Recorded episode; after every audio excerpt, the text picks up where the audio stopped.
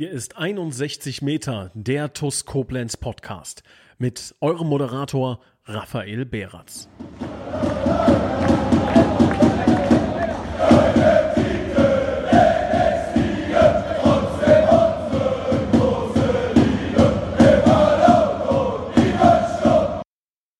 Hallo und ein herzliches Willkommen zu 61 Meter, dem TUS Koblenz Podcast. Nein, diesmal tatsächlich nicht mit Nils Lapan. Nach 125 Folgen hat der so ziemlich beste Moderator des so ziemlich besten Podcasts tatsächlich genug und ähm, ja, seinen Nachfolger bestimmt.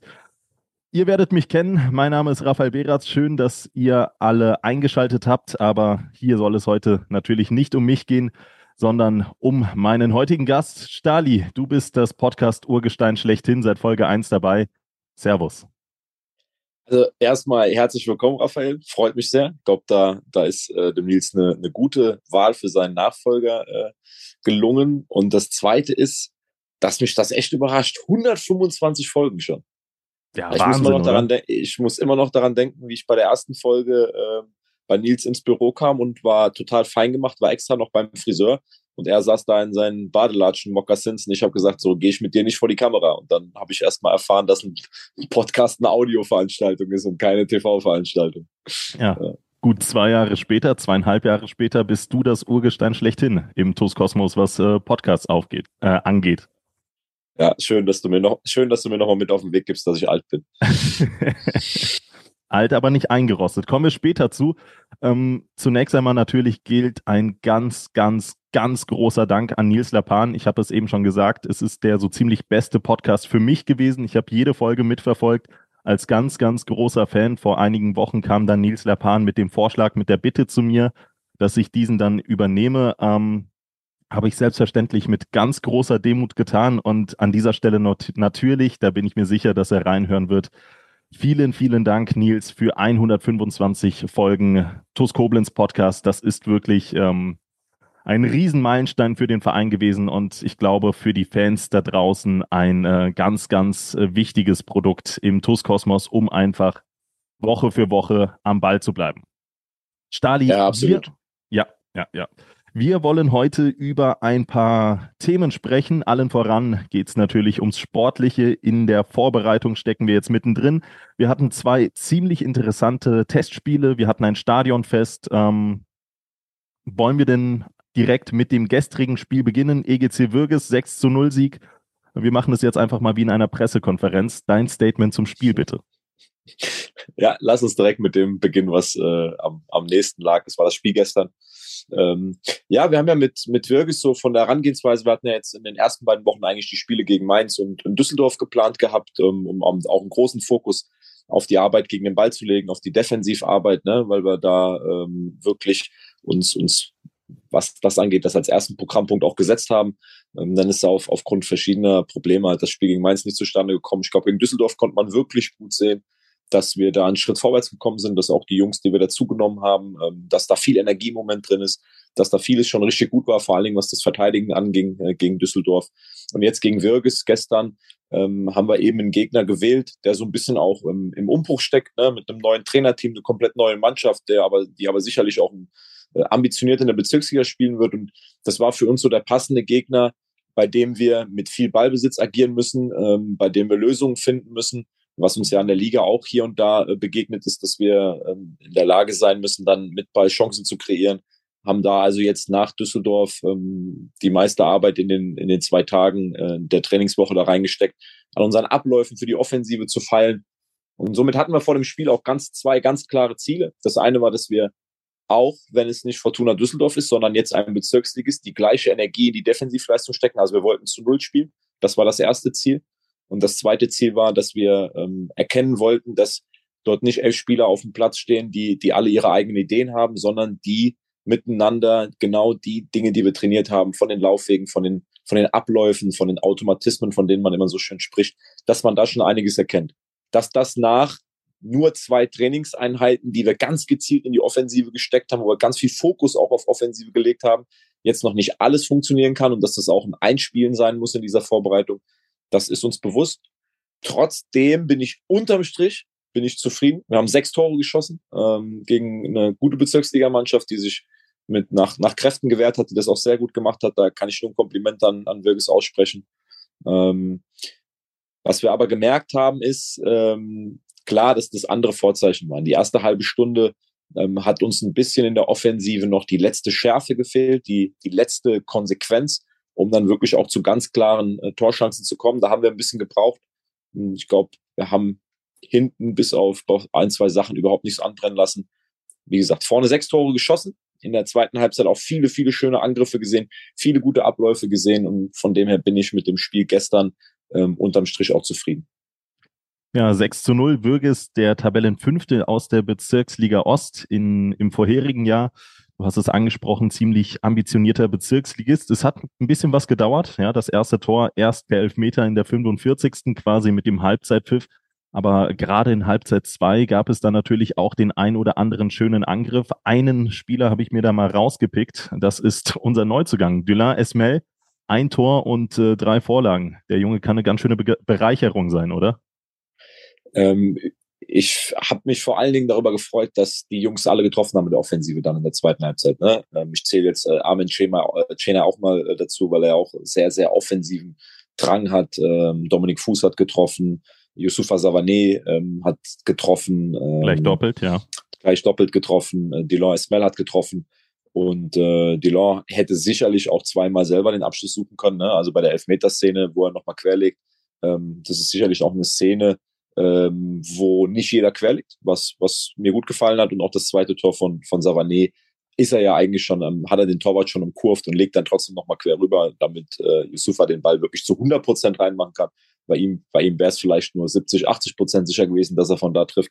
Äh, von dem her ähm, war das wieder ein sehr guter Auftritt. In der ersten Halbzeit äh, haben wir noch ein bisschen Probleme gehabt, auch eher äh, die Bälle vorne festzumachen. Da waren wir noch so ein bisschen, ähm, ja, weiß nicht, also erschrocken waren wir nicht, dass Wirges da so dagegen gehalten hat, aber da haben wir ein bisschen gebraucht. Delors kann eine richtige Bereicherung äh, für uns sein. Und ähm, unser Fokus muss darauf liegen, dass wir ihm das Vertrauen geben, dass wir ihm hier jetzt nach schwierigen Zeiten ähm, auch das Gefühl geben, dass er beim richtigen Verein gelandet ist, um seine Qualitäten wieder auf den Platz zu bringen. Aber ist ein sehr, sehr unangenehmer Gegenspieler auch im Training. Sehr robust, sehr aktiv. Und ja, die ersten, ersten eineinhalb Wochen, die er jetzt bei uns ist, haben, glaube ich, Lust auf mehr gemacht. Ich hoffe, er bleibt da dran. Das hoffe ich auch. Ähm, ja, du stehst ja auch wieder auf dem Rasen. Ähm, findest du, das ist äh, schwieriger, anders zu bewerten, was dann auf dem Platz passiert, als wie wenn du an der Seitenlinie neben Ilias stehst. Du hast ja letzten Endes jetzt auch wieder eine andere Perspektive auf das Spiel. Du musst äh, auf äh, viel mehr Dinge achten, aktiv achten, auf andere Dinge achten. Ähm, ja, nimm uns doch da mal mit. Also wie, wie kommst du jetzt wieder auf den Platz an? Also die, die, die grundsätzlichen Dinge auf dem Platz, ähm, das oder nebendran, das erkennt man auch auf dem Platz. Das ist, glaube ich, nicht das, das, das Thema. Ähm, auch in der ersten Halbzeit, den Tenor, den wir in der Halbzeit hatten, Ilias und ich haben uns ja auf dem Weg in die Kabine gesprochen und da waren wir deckungsgleich ähm, mit den Dingen, die uns in der ersten Halbzeit aufgefallen ist, eben, dass wir ein, ein bisschen mehr abgestimmtere äh, Bewegungen brauchen, dass wir generell in der Offensive mehr Bewegung brauchen, dass wir den Gegner mehr beschäftigen müssen. Also wir müssen, ähm, Wirges hat das sehr mannorientiert in der Defensive gespielt. Das heißt, wir müssen uns viel mehr bewegen, damit auch die Spieler von Wirges in Bewegung kommen, damit sich Räume öffnen, ne? dieses berühmte Räume ziehen. Ne? Ähm, da haben wir auch in, in der Trainingswoche drüber gesprochen, dass wenn wir markiert sind von einem Gegenspieler, dass wir dann nicht einfach auf unserer Position bleiben, sondern dass wir dann möglichst auch Leute rausziehen, dass Würges immer vor der Frage steht, gehe ich jetzt noch offensiver mit raus oder verteidige ich jetzt die Tiefe zum Tor. Ähm, das war so ein Punkt, den wir auf, auf dem Weg in die Halbzeit besprochen haben. Ähm, und das, das zweite war, dass wir uns so ein bisschen über die Struktur von Würgens noch unterhalten haben, wo da vielleicht noch äh, mehr Räume aufgehen, wie wir es noch besser spielen können. Und da war das kein großer Unterschied, ob ich jetzt auf dem Platz stehe oder nicht. Was natürlich de facto der Fall ist, ist und ähm, dass du in deinen Aktionen natürlich ähm, hinter dir oder seitlich nicht alles siehst. Das ist aber auch von draußen schwierig. Also ich glaube, wir ergänzen uns da ganz gut. Gehen auch heute schon wieder in die Videoanalyse, weil wir natürlich auch während dem Spiel nicht immer alles, alles sehen. Ne? Das ist nicht möglich, weil du dann doch auch manchmal ähm, in der Aktion mit Ball gefangen bist oder guckst, wo gerade der Ball ist da immer alles im Überblick zu haben, ist, glaube ich, ist, glaube ich, schwierig. Ähm, aber jetzt gerade auch gegen Düsseldorf und jetzt hat dieses Zusammenspiel von Ilias und mir, ähm, von den Gedanken, die wir hatten, das hat sehr gut funktioniert. Und da kann ich mich auch Ilias auch zu 100 Prozent verlassen, dass wenn er was zu sagen hat, wenn er auch taktische Dinge von außen hat oder auch in der Halbzeit, Ähm, das ist ein kurzes Gespräch, da stimmen wir uns ab und dann passt das. Ja, auch von außen, das sah aus, als hätte es Hand und Fuß. Also sowohl gegen Düsseldorf als jetzt auch gegen Würges. Die Anweisungen von Ilias waren immer klar. Ähm, und vor allen Dingen hast du auch die Defensive ziemlich gut zusammengehalten. Ich würde jetzt mal gerade den Sprung nach äh, Düsseldorf machen oder ins Stadion Oberwert gegen Fortuna Düsseldorf. Ein Zweitligist, großer Name. Ähm, für die Statistiker, die letzten drei Spiele vor dem ähm, Spiel am Samstag sind ebenfalls 1 zu 0 ausgegangen. Zweimal für die TUS, einmal für Düsseldorf. Ähm, jetzt gab es wieder ein 1 zu 0 Freistoßtor durch Ruven Hennings. Äh, was nimmt man da als Oberligist aus dem Spiel mit, wenn man gegen einen solch starken Gegner nur mit 0 zu 1 verliert? Was wir vor allen Dingen mitgenommen haben, ist, dass wir es geschafft haben, gegen einen Gegner, der viel mehr Ballbesitz ähm, hat als wir, Gegner, der uns permanent stresst, der uns auch nicht viele Momente gegeben hat, wo wir ähm, jetzt völlig sorglos kombinieren konnten. Ähm, gestern gab es ja doch auch Phasen, wo der Gegner sich tief in die eigene Hälfte zurückgedrängt hat und dass wir da in der Lage waren, trotzdem sehr gut zu verteidigen. Ähm, mit, dem, mit dem Plan, den wir uns zurechtgelegt hatten, wir hatten Düsseldorf ja zweimal beobachtet ähm, in den beiden Testspielen zuvor, wussten also, wie Düsseldorf mit und gegen den Ball spielt und haben dann mit den Jungs ganz aktiv ähm, drei Tage lang uns da einen Plan zurechtgelegt, haben uns was überlegt, haben die Jungs mitgenommen in unsere Gedanken, haben die Jungs aber auch teilhaben lassen mit eigenen Gedanken, was wir dagegen machen können. Und das hat gut funktioniert, weil wir das mit maximaler Konzentration und Aufmerksamkeit gemacht haben. Ähm, es gab zwei, drei Momente, wo Düsseldorf sicherlich auch gute Gelegenheiten hatte, aber das wäre auch unnormal, wenn ein Zweitligist gegen uns dann nicht doch zwei, drei große Torchancen hatte. Aber das einzige Tor ist ein Tor aus einem Standard gewesen. Das heißt, wir haben aus dem Spiel kein Tor gegen Düsseldorf gefangen. Und ich glaube, wir haben auch die Videoanalyse schon gemacht. Ähm, gerade speziell die erste Halbzeit war sehr, sehr, sehr stark, ähm, was Defensive und ähm, Offensive anging. Ähm, das war schon sehr gut. Und das ist für uns halt ähm, eine Sache, ähm, wo ich glaube, dass die, die Mannschaft dann auch erkennt, okay, ähm, wenn wir das so machen, wenn wir in der Struktur, auch mit den Abläufen, die wir da gegen den Ball gewählt haben, wenn wir das so konsequent machen und aufmerksam machen, weil darum geht's immer. Du kannst ja natürlich immer was zurechtlegen, wann welcher Spieler wohin rückt, wer welche Räume verteidigt, was wir zu tun haben, ähm, wenn die Stürmer überspielt sind, wenn die Mittelfeldspieler überspielt sind. Du kannst den, den Spielern auf Video zeigen, wie sich die gegnerischen Stürmer verhalten, welche Räume sie gerne belaufen. Du musst es aber dann umsetzen auf dem Platz. Ne? Du musst dann, du musst dann so fokussiert sein in jeder Sekunde, um deinen Job zu machen. Denn der große Unterschied natürlich zu Oberliga oder dann auch äh, gestern ist, dass Düsseldorf in der Lage ist, kleinste Fehler sofort auszunutzen. Also wenn du da auch nur ein bisschen Luft dran lässt, kommt Düsseldorf direkt zu Torschancen. Und das war noch bei den zwei, drei großen Torschancen von Düsseldorf, äh, haben wir immer vorher einen Stellungsfehler drin, wo wir dann einmal nicht total konzentriert da Räume zugestellt haben. Das haben sie sofort ausgenutzt. Und, und das nehmen wir einfach mit, dass wir in der Lage waren, gegen einen Zweitligisten ähm, ein Spiel zu spielen, wo man, glaube ich, am Ende nicht den Eindruck hatte, das spielt zweite Liga gegen Oberliga. Und ähm, ja, ist aber auch irgendwo, ähm, sage ich mal, die Kunst liegt ja jetzt darin, gegen den Zweitligist brauchst du niemanden groß motivieren. Da ist die, die Konzentration wahrscheinlich von vornherein da. Daniel Thune hat das ja nach dem Spiel auch gesagt, es hatte den Charakter eines Pokalspiels, weil die Jungs alle maximal heiß waren und maximal scharf waren. Und unsere aller Aufgabe wird es sein, ähm, das zu transportieren, eben auch gegen Würges. Und da bin ich zufrieden. Also, dass wir gestern, ähm, vor allen Dingen nach bisschen Startschwierigkeiten, waren wir sehr fokussiert, sehr scharf, wollten Tore schießen, wollten auch nach dem 4-5-0 weiter Tore schießen. Ähm, das nehmen wir aus dem, aus dem Düsseldorf-Spiel eigentlich mit. Weil es war nicht nur defensiv saustark. Ich fand tatsächlich auch, dass wir im Spiel mit Ball, das dafür, dass wir da überhaupt noch nicht so groß reingegangen sind, das sehr, sehr gut gemacht haben. Mhm, mh. ähm, ja, ich, ich fand eine Tatsache relativ spannend. Die meisten Fans haben es ja erst gegen Düsseldorf mitbekommen, dass du tatsächlich wieder spielst, dass du dir die Fußballschuhe wieder anziehst. Ähm, und das, was ich vernommen habe, waren so ein bisschen gemischte Gefühle. Ja, kann das funktionieren in der Oberliga als Spielertrainer? Die anderen sagen, geil, Stali ist wieder da. Und ähm, ich habe das ein oder andere Training verfolgt und habe schon gemerkt, jo, das geht in eine richtig gute Richtung. Ich glaube, du stehst äh, voll im Saft.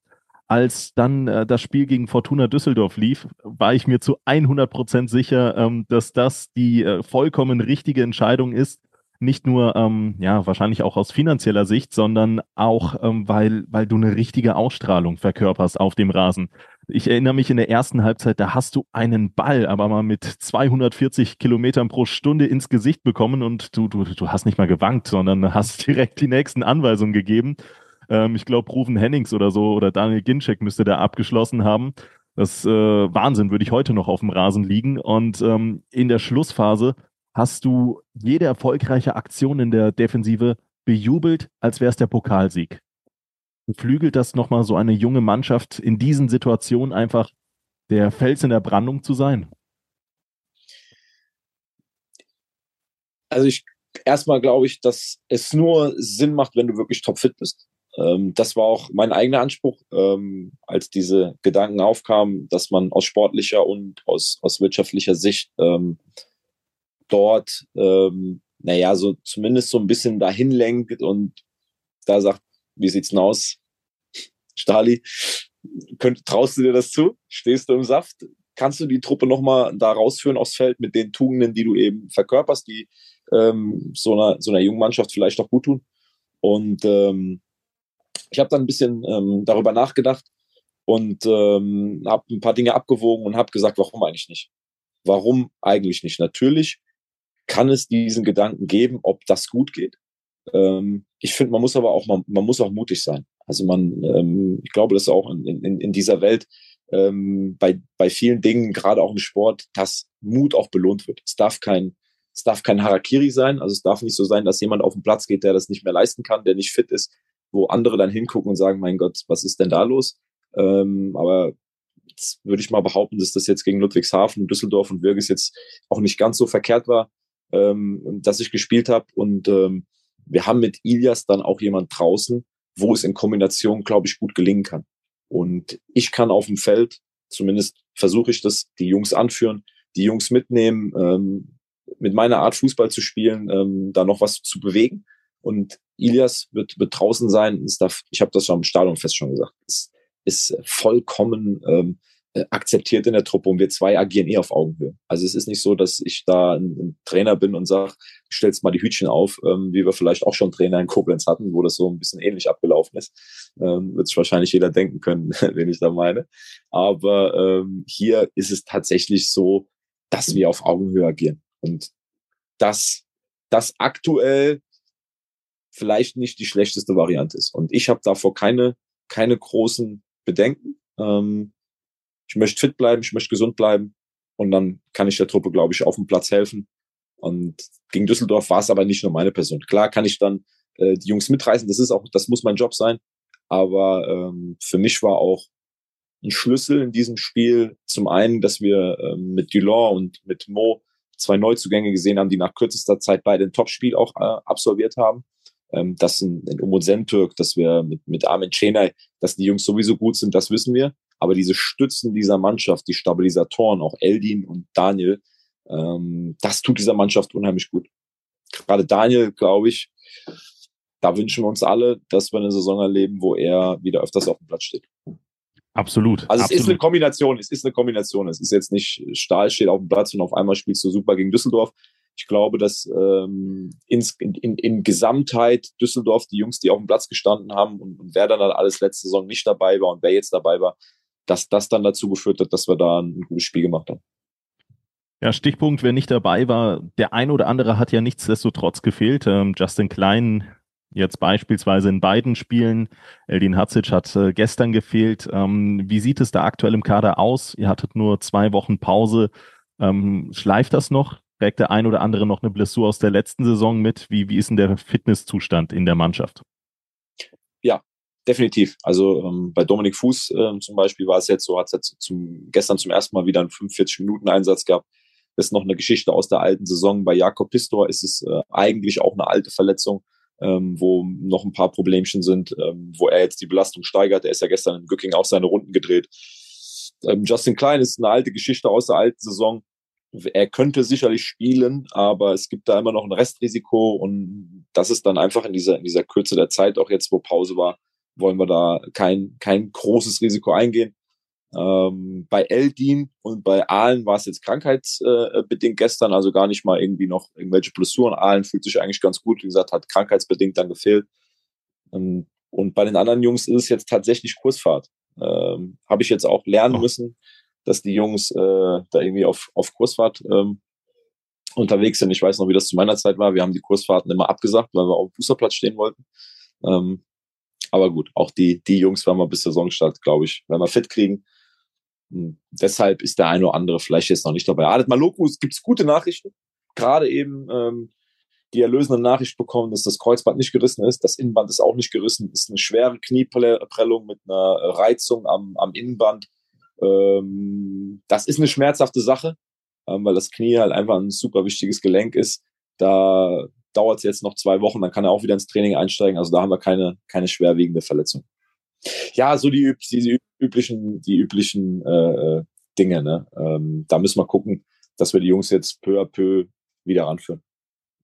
Ja, du hast es ähm, auf dem Stadionfest, wobei, fangen wir erstmal mit dem Stadionfest an. Nach dem Spiel gegen Fortuna Düsseldorf gab es ja dann nochmal das gemütliche Beisammensein. Ähm, du hast Interviews gegeben, beziehungsweise ein Interview mir gegeben und dann ähm, ja auch noch im gemeinsamen Verbund mit der Mannschaft sich unter die Fans gemischt. Ähm, wie hast du das mitgenommen? Also ich fand das Stadionfest jetzt nochmal vor zwei, 300 Leuten, die dann nach dem Spiel geblieben sind. Ähm, wenn du in die Gesichter der Menschen gesehen hast, dann weißt du, was dir während der Corona-Pandemie gefehlt hat. So war zumindest mein Empfinden. Äh, wie, wie hast du es jetzt aufgenommen? Also erstmal ähm, fand ich fand ich die Kulisse sehr ansprechend dafür, dass wir jetzt gegen Fortuna Düsseldorf äh, gespielt haben, Zweitligamannschaft über 1500 Zuschauern. Das hat richtig Spaß gemacht. Die Zuschauer sind äh, toll mitgegangen. Beim Stadionfest war, war einiges los. Also ich glaube, es war ein rundum gelungener Tag. Die Mannschaft hat nicht gestört, indem sie ein gutes Spiel gemacht hat. Ne? Äh, das hat sicherlich auch dafür gesorgt, dass die Stimmung danach ähm, ganz gut war. Das war, war eine super Sache. Also war echt klasse, war toll. Aber hat uns alle gefreut, ähm, ähm, mich auch. Und auch mit, mit den Leuten zu reden. Ne? Ich, ich glaube, das ist ja auch immer so, so ein bisschen, was ich auch so in der Rückrunde das eine oder andere, was ich bei dem einen oder anderen vielleicht aufgestaut hatte, ne, auch an Frust, weil man ja, man geht ja ins Stadion und will positive Erlebnisse mit nach Hause nehmen. Man will Spiele gewinnen, ne? Man freut sich die ganze Woche darauf und will Spiele gewinnen. Und man will dann auch nicht von Woche zu Woche hören, da fehlt Personal und dann ist die, die Abwehr zu jung und so man, irgendwann sagt man, ey Leute, keine Ausreden, ich will Fußballspiele gewinnen. Und dann ist es auch gut, wenn man wenn man immer wieder auch mal ins Gespräch kommt, wenn man, wenn man Gedanken hört, wenn man Meinungen hört, wenn man auch selber gewisse Dinge mal austauschen kann. Und vor allen Dingen dieses, dann ergibt sich auch manchmal so die Situation, dass man sagt, ach, so hast du das gemeint oder, oder ihr habt es so gemeint. Ne? Das ist ja immer so hm, dieses, hm. Äh, auch wenn wir jetzt Podcast aufnehmen, es, es gibt ja immer die Möglichkeit, gewisse Aussagen in verschiedene Richtungen zu interpretieren. So, und deswegen ist dieser direkte Austausch so unglaublich wichtig, auch Fannähe, dass man an solchen Tagen ins Gespräch kommt, ne? dass man sich gegenseitig Fragen stellen kann und und es sorgt, glaube ich, einfach auch für für Vorfreude, für Wiedergeschlossenheit und deshalb war das ähm, mit allem, was da so war an dem Tag, war das ein war das wirklich ein, ein TUS-Tag, ähm, wie wir ihn hoffentlich dann ähm, noch öfters erleben. Genau, so sieht's aus. Das hoffe ich natürlich auch. Ähm, ja, wie gesagt, ähm, ich, ich fand es schön, wieder in äh, sehr vertraute Gesichter, aber auch das ein oder andere neue Gesicht zu schauen. Ich glaube, genau diese Momente können einen Verein einfach nochmal zusammenschweißen. Ich glaube, das, das können nicht viele Vereine in der Region mit dieser Masse an ähm, Fans einfach, die den Verein unterstützen, bedingungslos unterstützen, die sich dann auch noch bis 20 Uhr abends hinsetzen und dieses Stadionfest im gemeinsamen Beisammensein ähm, genießen. Es wirkt für mich einfach wie eine große, stimmige Familie und ähm, zumindest für denjenigen, der auf der Bühne stand, in der Person jetzt ich, ähm, hat sich das von vorne bis hinten wirklich sehr, sehr schön angefühlt und äh, viele tolle Gespräche geführt. Ähm, gerne also bald wieder. Ähm, wir werfen einen kleinen Blick voraus auf die nächsten Testspiele und so langsam wird ja schon das Gaspedal angezogen. In drei Wochen geht es ja tatsächlich los. Ähm, du hast wahrscheinlich immer noch keine Information, beziehungsweise nach wie vor keine Information, gegen wen es losgehen wird. Aber ähm, ja, Fakt ist, dass die Oberliga in drei Wochen beginnt. Bis dahin haben wir noch das ein oder andere Testspiel, unter anderem bereits am Samstag gegen den FC Blau-Weiß Friesdorf, Tabellenachter der Mittelrheinliga aus der letzten Saison. Ähm, wird ein ziemlich unangenehmer Gegner, oder? Ja, aber das ist das, was wir brauchen. Also es ist auch unabhängig davon, gegen wen wir in der Liga starten. Ähm, es wird darum gehen, dass wir in den nächsten drei Wochen uns optimal vorbereiten. Und dann musst du sowieso gegen jede Mannschaft in der Nordliga einmal zu Hause, einmal auswärts antreten. Deswegen ist das gar nicht entscheidend, ähm, gegen wen und wo es in dieser Saison losgeht. Wir wollen da einfach eine bessere Saison spielen als letztes Jahr. Das ist unser klares Ziel und deshalb brauchen wir auch solche Gegner. Deswegen äh, brauchen wir, brauchten wir Gegner wie Fortuna Düsseldorf. Deswegen hatten wir das Spiel gegen Mainz ausgemacht. Deswegen kommt jetzt am, am Wochenende Friesdorf. Dann sind wir noch beim Sestein Cup, wo auch gute Gegner bei sind, Oberligisten. Deswegen testen wir am 23. nochmal gegen Eddersheim, ähm, weil das auch Tests sind, wo wir jetzt dann ähm, auf Mannschaften treffen, die genau das Niveau haben, was uns auch in der Liga ähm, erwarten wird und ähm, wo man viele Dinge sehen kann, wo wir für uns Dinge mit rausnehmen können, ähm, wo wir auch sehen können, an welchen Stellschrauben müssen wir drehen, was funktioniert schon, was funktioniert nicht. Und, und da bin ich gespannt. Und es ist auch immer mal interessant, äh, so einen Vergleich zu haben aus anderen Ligen, Mittelrheinliga, ne? Oberliga, Mittelrhein, gegen eine Mannschaft, die wir jetzt dann nicht schon in- und auswendig kennen, wo die Jungs eben ihre Gegenspieler nicht schon aus dem FF kennen, wo man nicht weiß, so, so, so zu 100 Prozent, wie ist immer die Spielanlage, weil du die Mannschaft noch nicht so oft gescoutet hast. Deswegen ist das auch für uns eine Sache dann am, am, ähm, am Samstag, wo wir sicherlich auch vor die ein oder andere Aufgabe gestellt werden im Spiel, von der wir vorher so nicht wussten. Ne? Weil, wie gesagt, wenn der Gegner, Gegner wird dann auch eine Idee haben, äh, gerade ähm, wie, er, wie er mit und gegen den Ball spielen will. Und dann ist es auch mal ganz interessant zu sehen, wie reagieren wir dann auf sowas. Ne? Wie reagieren wir, wenn, wenn Dinge passieren, die vielleicht nicht im Vorfeld schon so durchgesprochen waren. Ja, jetzt wird auch natürlich einiges ausprobiert, beispielsweise Niat Fareinli auf der linken Außenbahn. Ähm, ist ja eigentlich einer fürs Zentrum. Jetzt ist das Zentrum sicherlich nicht schlecht besetzt. Es ist nicht unsere schwächste Position. Auf der linken Außenbahn hingegen fehlt noch ein Backup. Ähm, Stichpunkt Kaderplanung. Wie planst du da aktuell mit dem Vorstand gemeinsam? Ich habe ja jetzt wiederum einen anderen Wissensstand als äh, Nils Lapan über ihn verfügt hat. Aber ähm, ja, kannst du uns da ein bisschen mitnehmen? Du hast ja ein bisschen schon was auf dem Stadionfest verraten. Jetzt bedenke, dass hier wahrscheinlich 250.000 Menschen zuhören. Also ähm, natürlich nur das, was du auch äh, nach außen tragen kannst. Ähm, gibt es Punkte, die man im Kader noch verbessern möchte? Gibt es vielleicht auch eine Anzahl an Spieler, die man vielleicht noch verpflichten möchte? Ähm, ja, nimm uns da mal mit. Ja, das eine, das eine ist, äh, was man gerne möchte, und das andere ist, was äh, wirtschaftlich vertretbar ist in diesen Zeiten. Ne? Wir dürfen da dürfen da nicht vergessen, dass äh, im Moment auch ein paar Dinge reinspielen, die sicherlich nicht dafür sorgen, dass du äh, an jedem Tisch mit, mit Partnern äh, mit einem mit einem vollen ähm, Sack Geld jetzt nach Hause läufst, ne? ähm, um das jetzt mal so wirklich salopp ähm, zu beschreiben. Aber ähm, natürlich gibt es Positionen in unserem Kader, ähm, wo es noch Bedarf gibt. Ähm, haben jetzt gestern ähm, auch ähm, noch ein anderes Beispiel in, in Franjo äh, äh, mal im Tor gehabt, ähm, weil das eine gute Möglichkeit war, auch ihn mal zu sehen. Also auf der Torhüterposition ähm, hätten wir durchaus auch noch Bedarf. Ähm, wir haben uns jetzt erstmal dazu entschieden, den Nihat links ähm, hinter Umut ein bisschen ein Stück weit aufzubauen ihn da ähm, auszuprobieren.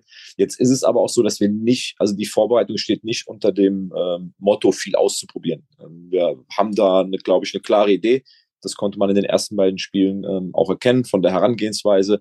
Und ähm, dann geht es darum zu gucken, wo kann man Position doppelt absichern, weil du auf jeder Position natürlich im besten Fall noch einen Spieler hast, der der das ersetzen kann, wenn, wenn etwas passiert. Dass der Umut da ähm, auch aufgrund der letzten Saison, aufgrund seiner Qualitäten, äh, da bei uns ähm, erstmal gesetzt ist, das, das ist klar. Und trotzdem brauchen wir jemanden, von dem wir wissen, dass er diese Position, wenn es nötig ist, bekleiden kann. Und dann ist es auch gut, wenn der Spieler da schon mal ein paar Erfahrungen gesammelt hat und dann nicht einfach ins kalte Wasser da reingeschmissen wird und muss dann auf einmal Backup für Umut Sentük spielen. Und, und dann gibt's halt eben genau diese zwei Gedanken. Ähm, haben wir die wirtschaftlichen Rahmenbedingungen, um da jetzt noch ein Backup äh, zu finden. Und das sind quasi drei Dinge, die passen müssen. Erstmal ist das der wirtschaftliche Rahmen.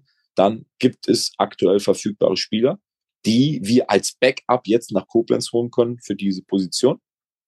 Und das dritte ist, haben wir nicht vielleicht sogar jemanden, wenn eins und zwei, also wenn das wirtschaftliche und das sportliche aktuell ähm, für die Position jetzt ähm, nicht vorsieht, dass wir da super viel Geld zur Verfügung haben, haben wir vielleicht jemanden, dem wir zutrauen, den perspektivisch dahin zu entwickeln, dass er diese Position quasi als zweite Position noch bekleiden kann.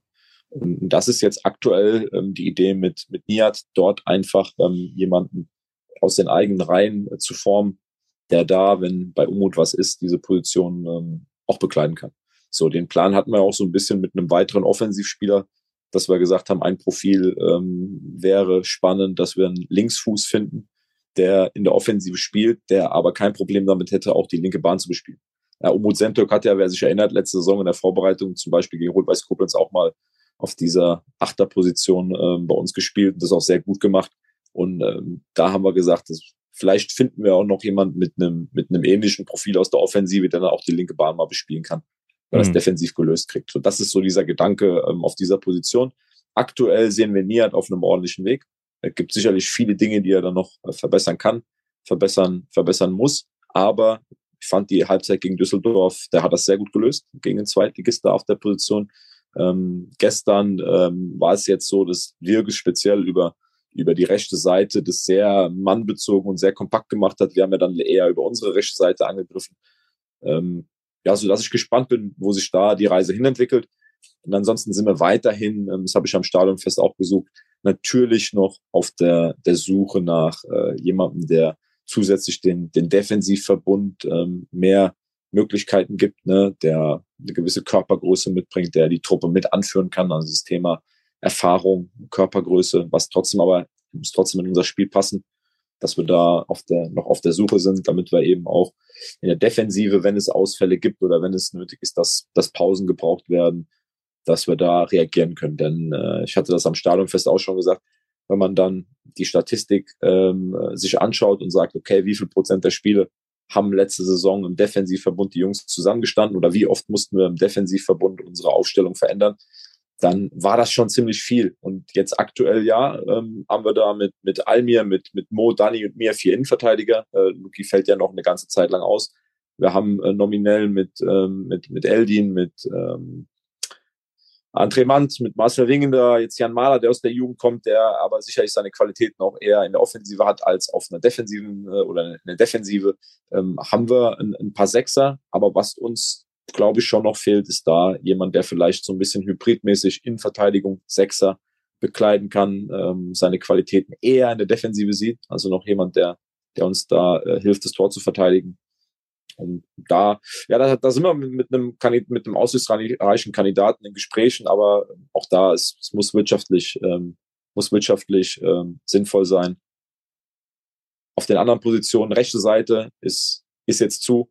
Da haben wir mit, mit Justin Klein äh, eben durch diese Situation mit, mit Gion Gion und Visum und, und Unsicherheit und äh, ähm, dass er da einen anderen Vertrag braucht, äh, der wirtschaftlich für uns aber nicht darstellbar war, ähm, in, in der Form ähm, haben wir mit Justin Klein jetzt jemanden gefunden, der das spielen kann. Armin Chenai kann das sehr gut spielen. Armin kann aber auch in Offensive eingesetzt werden.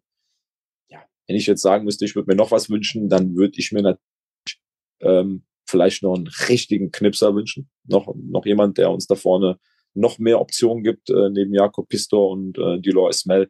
Ähm, aber da haben wir auch noch andere Jungs das sind halt einfach so diese, diese, diese Wünsche eines Trainers, der äh, weiß, dass Corona nicht weg ist, ja, dass du auch immer wieder mit Verletzungen zu kämpfen hast. Äh, vielleicht äh, der, wo wir auch letzte Saison dann gegen Ende der Saison gesehen haben, dass es ganz schön dünn wurde, auch auf der Bank.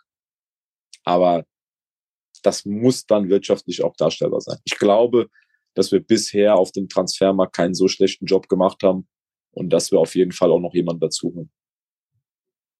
Ja, ähm, klingt auf jeden Fall sehr, sehr vielversprechend. Ähm, es lässt natürlich den Fußballfan, und da zähle ich mich natürlich zu 110 Prozent dazu, es lässt ihn natürlich so ein bisschen träumen, ja. Auch an der einen oder anderen Stelle wurde auch schon das Wörtchen Aufstieg in den Mund genommen. Ich glaube, du wirst mich jetzt äh, an die Wand nageln wollen. Aber ähm, ähm, ja, nimm uns da doch mit. Also in welche Richtung orientiert man sich jetzt sportlich? Du wirst jetzt erstmal sagen, Aufstiegsrunde erreichen und eine bessere Runde als letzte Saison spielen. Das weiß ich natürlich. Aber auf was darf man sich in dieser Saison freuen? Was, was ist zumindest anvisiert? Jetzt ohne die Messlatte zu hoch zu hängen. Ich habe das auch im Stadionfest schon mal gesagt. Ich, ich bin, bin jemand, der, der, ähm, der wirklich noch nie in, in so weiten Abständen gedacht hat. Ähm, bei, mir ist das tatsächlich so, dass ich heute, ich bin total fokussiert jetzt nachher auf die Videoanalyse, dann fokussiert auf, auf den morgigen Tag und auf das Spiel am Samstag, weil ich der festen Überzeugung bin, dass, dass es, und das ist auch so eine Sache, das habe ich den Jungs auch gesagt, und da, ich komme sofort wieder auf den Punkt zurück, will nur erklären, warum meine Gedanken so sind.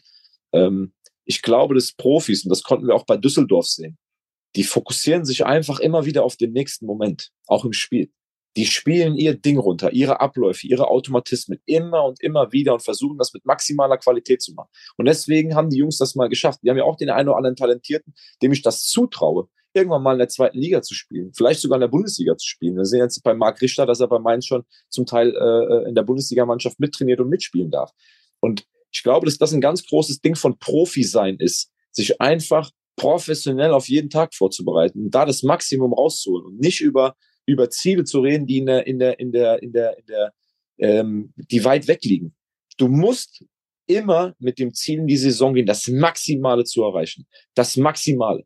Ja, und das Maximale ist, dass du in jedes Spiel gehst und in der Lage bist, mit deiner Performance Spiele zu gewinnen.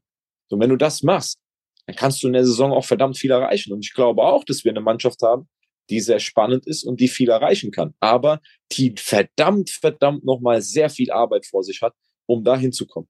Denn wir sind letztes Jahr Zwölfter geworden und waren eine Mannschaft, die über nicht viel Stabilität ähm, verfügt hat, die so ein Wellental durchlaufen ist mit immer wieder Spitzen, aber auch vielen äh, äh, Bodenwellen. Und wir haben viel Arbeit vor uns, um stabil zu sein. Und wenn wir das schaffen, mit dem Personal, was wir haben, stabil Leistung abzurufen, wie gegen Düsseldorf, dann glaube ich, werden wir eine erfolgreiche Saison spielen. So, das muss das Ziel sein. Das muss unser absolutes Ziel sein. Was dann da am Ende bei rauskommt, ähm, bin ich tatsächlich kein, kein großer Freund von. Also wir sind nicht Bayern München, die, die äh, in der Lage sind, mit ihrem Budget zu sagen, wir wollen deutscher Meister werden. Aber wir wollen, ähm, und so ehrgeizig sind die Jungs, wir, wir wollen schon attackieren. Und das in beiden Wettbewerben. Ich finde, eine Statistik sehr, sehr spannend in der, in der Region. Und zwar, dass sich der Fußball rund um Koblenz extrem verbessert hat. Also das, das äh, hat jetzt nichts äh, konkret mit der TUS zu tun. Also bei uns ging es ja in den letzten Jahren immer ein bisschen, ein bisschen weiter bergab. Ich weiß, ist ein krasser Sprung, aber ähm, diese Statistik hatte ich mir jetzt nochmal rausgesucht ähm, und wollte mit dir da noch kurz drüber sprechen. Wenn wir uns die Mannschaften aus, aus der Oberliga jetzt beispielsweise anschauen. Karbach hatte einen krassen Sprung aus der B-Klasse in die Oberliga. Engers, glaube ich, 2012 in die Bezirksliga abgestiegen, seit 2017 wieder in der Oberliga dabei, hat eine super starke Mannschaft sich mittlerweile da zusammengebaut. Ähm, Avala BC, ich meine, die waren auch irgendwo in den niederen Klassen und sind äh, dieses Jahr in die Oberliga aufgestiegen, nachdem es, ich meine, 2019 erst in die äh, Rheinlandliga ging. Eisbachtal ein Verein, der natürlich in der Regel weiter oben gespielt hat hier im Rheinland, aber ähm, 2018, meine ich, in die äh, Oberliga aufgestiegen ist und hier jetzt auch eine feste Größe ist. Mülheim-Kerlich vor ein paar Jahren in die Oberliga aufgestiegen. Man muss natürlich auch Rot-Weiß Koblenz dazu zählen, die ich meine, auch noch in der Bezirksliga vor einigen Jahren gespielt haben und ähm, 2019 in die Regionalliga aufgestiegen sind. Emmelshausen als Fahrstuhlmannschaft. Jetzt hat man ähm, natürlich auch noch den FC Kosmos Koblenz, der in die Rheinlandliga aufgestiegen ist und sehr ambitioniert ist. Äh, wie erklärst du dir denn eigentlich das, dass wir in dieser Region rund um Koblenz auf einmal so viele Mannschaften haben, die auf einem solch hohen Amateurlevel Fußball spielen können. Hat das so ein bisschen was damit zu tun, dass die TUS vor zwölf Jahren mal zweite Bundesliga gespielt haben und die ganzen Talente, die damals von Koblenz aus in die Region sich verstreut haben, jetzt zu Führungsspieler werden und das hat jetzt die ganze Region aufgebessert oder ähm, hast du da Gedanken? Also fand ich sehr, sehr spannend und habe mich äh, tatsächlich in der Woche damit beschäftigt. Ich ich finde es erstmal super. Also ich finde es erstmal super, dass wir in der Region viele starke Mannschaften haben, weil ähm, am Ende des Tages ist das macht das ja auch aus, ähm, wenn man dann sieht, letzte Saison ähm, Pokalspiel in Mülheim-Kerlich oder die Derbys, ne, auch erster Spieltag am Wasserturm in Engers, was da los war. Das heißt, wir, ähm, das, also ohne das despektierlich zu meinen, aber der der Zuschauer, der Fan in Koblenz, der fährt doch lieber nach Engers oder nach Koblenz ins Stadion, wenn es zu Hause gegen Mülheim geht, als als nach, nach Wiesbach, äh, auch wenn unsere Ultras da ja auch immer mit hinkommen. Aber, aber dieses, dieses, diese Atmosphäre, ne, wenn dann die Derbys stattfinden untereinander, das ist doch nochmal was ganz anderes. Und das finde ich erstmal, finde ich das super. Welche Effekte jetzt genau zugeführt haben, also bei der einen oder anderen Mannschaft, klar, glaube ich, da kommt man schon erkennen, dass, ähm, dass gerade zu Beginn ähm, relativ viele Spieler, vor allen Dingen in den Zeiten, wo wir überhaupt nicht ähm, uns aus unserem eigenen Spielerpool bedient haben, ähm, an Jugendspielern, dass äh, manche Mannschaften mit einem ganzen Gerüst aus TUS-Spielern äh, Erfolgsstories geschrieben haben. Aber auch da ähm, wäre es jetzt unfair zu sagen, naja, die TUS hat, hat die Arbeit gemacht, ihr habt die Spieler geholt, dann brauchst du ja trotzdem immer noch eine Idee dahinter. Da wird äh, äh Arbeit geleistet in Form von ähm, ähm, Sponsorensuche, da wird eine Wirtschaftlichkeit hergestellt und, und die Mannschaften ähm, werden dann trainiert und haben auch einen Plan, wie sie Fußball spielen wollen. Und das alles zusammen führt dann dazu, dass Erfolg äh, äh kommt. Also haben die Vereine um uns herum, glaube ich, ähm, auch einen guten Job gemacht in den, in den, in den letzten Jahren. Und ähm, ich persönlich, nochmal, ich kann das nur sagen, finde das, finde das cool, dass wir da viele Clubs haben, ähm, wo du, wo du jetzt nicht drei Stunden zum Spiel fährst und trotzdem ist es Oberliga. Ähm, das macht's am Ende aus. Das sind Spiele, auf die, auf die freue ich mich in der neuen Saison. Welche Effekte das jetzt genau hat, mit Sicherheit, das sieht man ja auch an dem einen oder anderen Kader, sind das auch Spieler, die von der TUS ähm, ausgebildet worden sind. Ähm, bei Eispartal ist es nochmal was ganz anderes.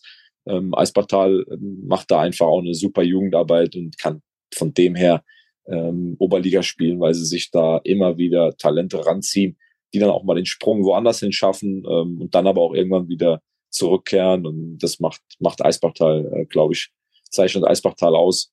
Ähm, und wir haben natürlich auch den einen oder anderen äh, Player jetzt in der Region, der aufgrund von von ähm, Einzelpersonen, die da so ein bisschen mäzenartig im Hintergrund dann äh, als Sponsor auftreten, die Möglichkeit äh, haben, ähm, in, in gewisse Ligen vorzustoßen.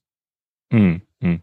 Ja, bei Eisbachtal ähm, zuletzt gab es ja den Luis Hesse, der jetzt zu Hannovers zweiter Mannschaft gewechselt ist in die Regionalliga Nord. Das äh, stimmt, da gibt es immer wieder Kandidaten, auch äh, Steffen Meurer beispielsweise, der nach Düsseldorf gewechselt ist.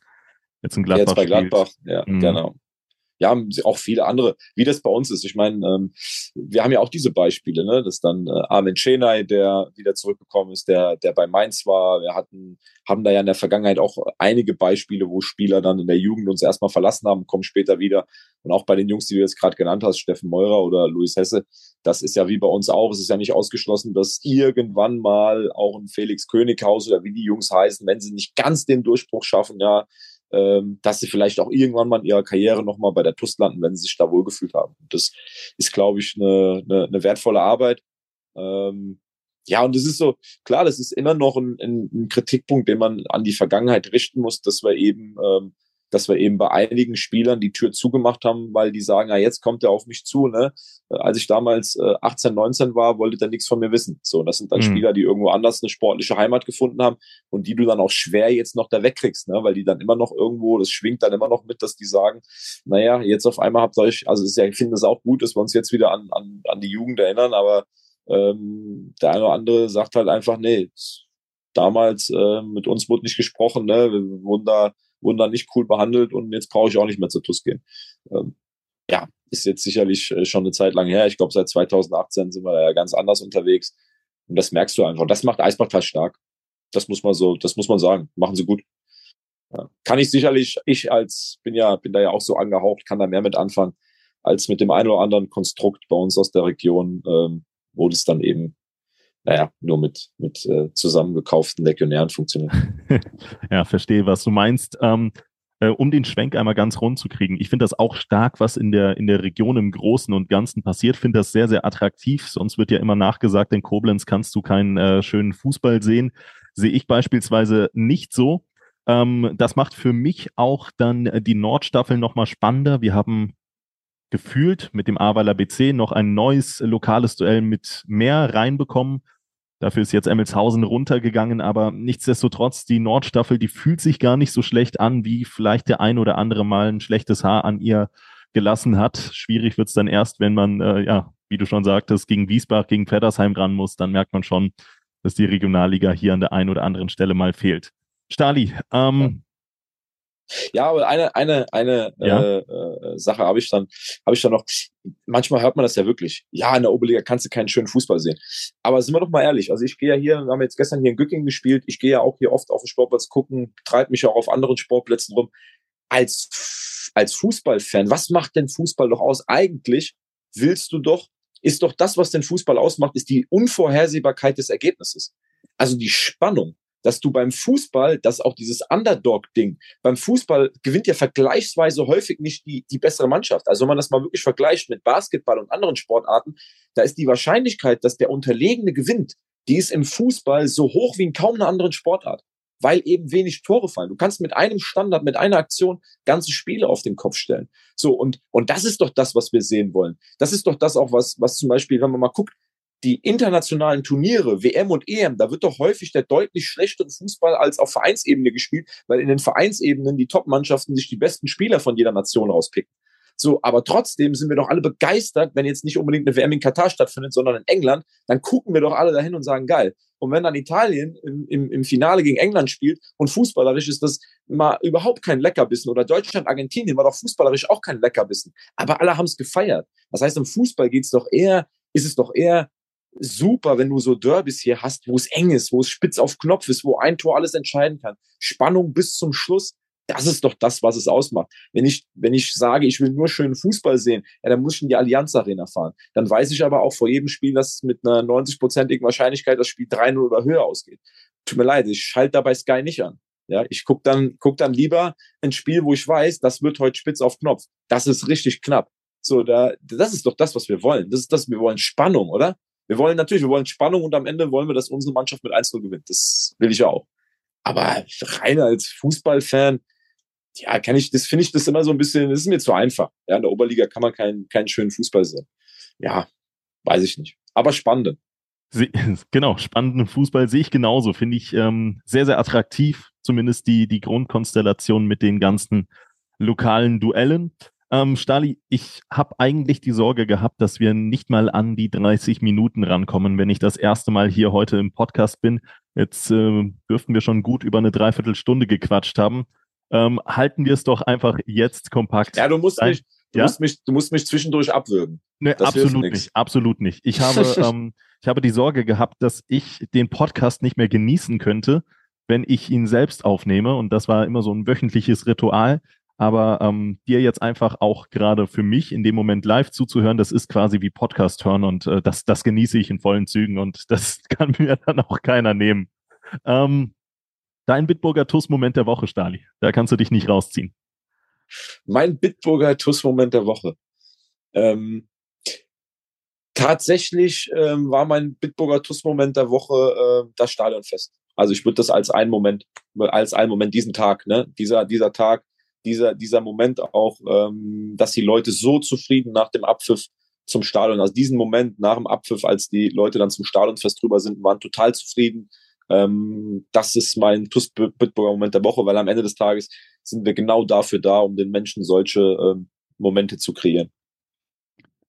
Ja, absolut, absolut. Also ähm, Jetzt hast du mir gut dazwischen gegrätscht, wollte ich eigentlich auch mitkommen, aber. Ähm, Komm, deiner, deiner muss doch das Interview mit Delors Esmel gewesen sein. Das kann doch gar nicht oder? anders sein. Step by Step. Step, step by Step. Schlau, schlau, schlau und schnell spielen. Ja. ähm, ja, da musste ich auch erstmal überlegen, was ich darauf antworte. Aber sehr sympathischer Spieler. Ich glaube, der muss einfach nur Fußball spielen. Der will einfach nur Fußball spielen und ähm, der hat so viel Potenzial. Ich glaube, das kann richtig, richtig guter werden. Nee, ich gehe dann tatsächlich noch etwas auf die äh, emotionalere Schiene. Es hat mir ähm, sehr, sehr viel bedeutet, als tatsächlich dann auch noch ein kleines Ständchen für mich an meinem Geburtstag äh, gesungen wurde. Das fand ich sehr, sehr schön und ähm, war für mich in dem Moment was Besonderes. Ich soll jetzt in dem Bitburger TUS-Moment der Woche weniger um mich gehen, aber nichtsdestotrotz war das ähm, ein richtig toller Moment, den ich mir, ähm, den ich auf Video zugeschickt bekommen habe und äh, ihn mir noch ein paar Mal angeschaut habe. Dafür auch nochmal ein ganz, ganz großes Dankeschön an jeden, der da einfach auch an mich gedacht hat.